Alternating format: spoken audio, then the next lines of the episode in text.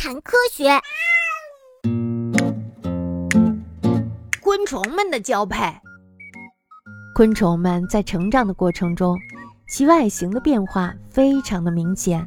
但是呀，它们长出翅翼，成为成虫后，就会把时间和精力全部投入到产卵和繁衍子孙方面。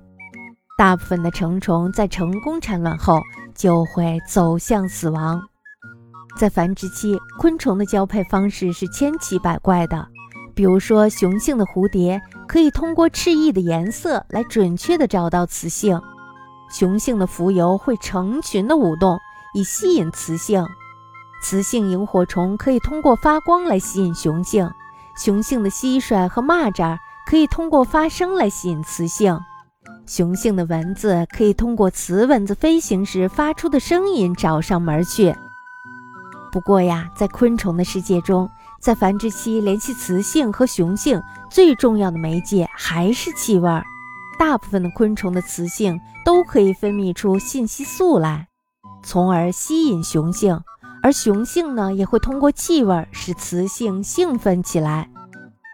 大部分的昆虫在交配完成后都可以产卵，不过呀，也有些昆虫可以在交配后直接产崽。其中呀，最具代表性的就是温带地区的蚜虫。在整个夏天，这些小家伙会一直产崽，而且呢是在没有交配的状况下产崽，直到秋天，它们才会产下具有生殖能力的小蚜虫，并且呀，在产下已经受精的卵后直接死亡。在动物的世界中，像它们这种无性世代与有性世代。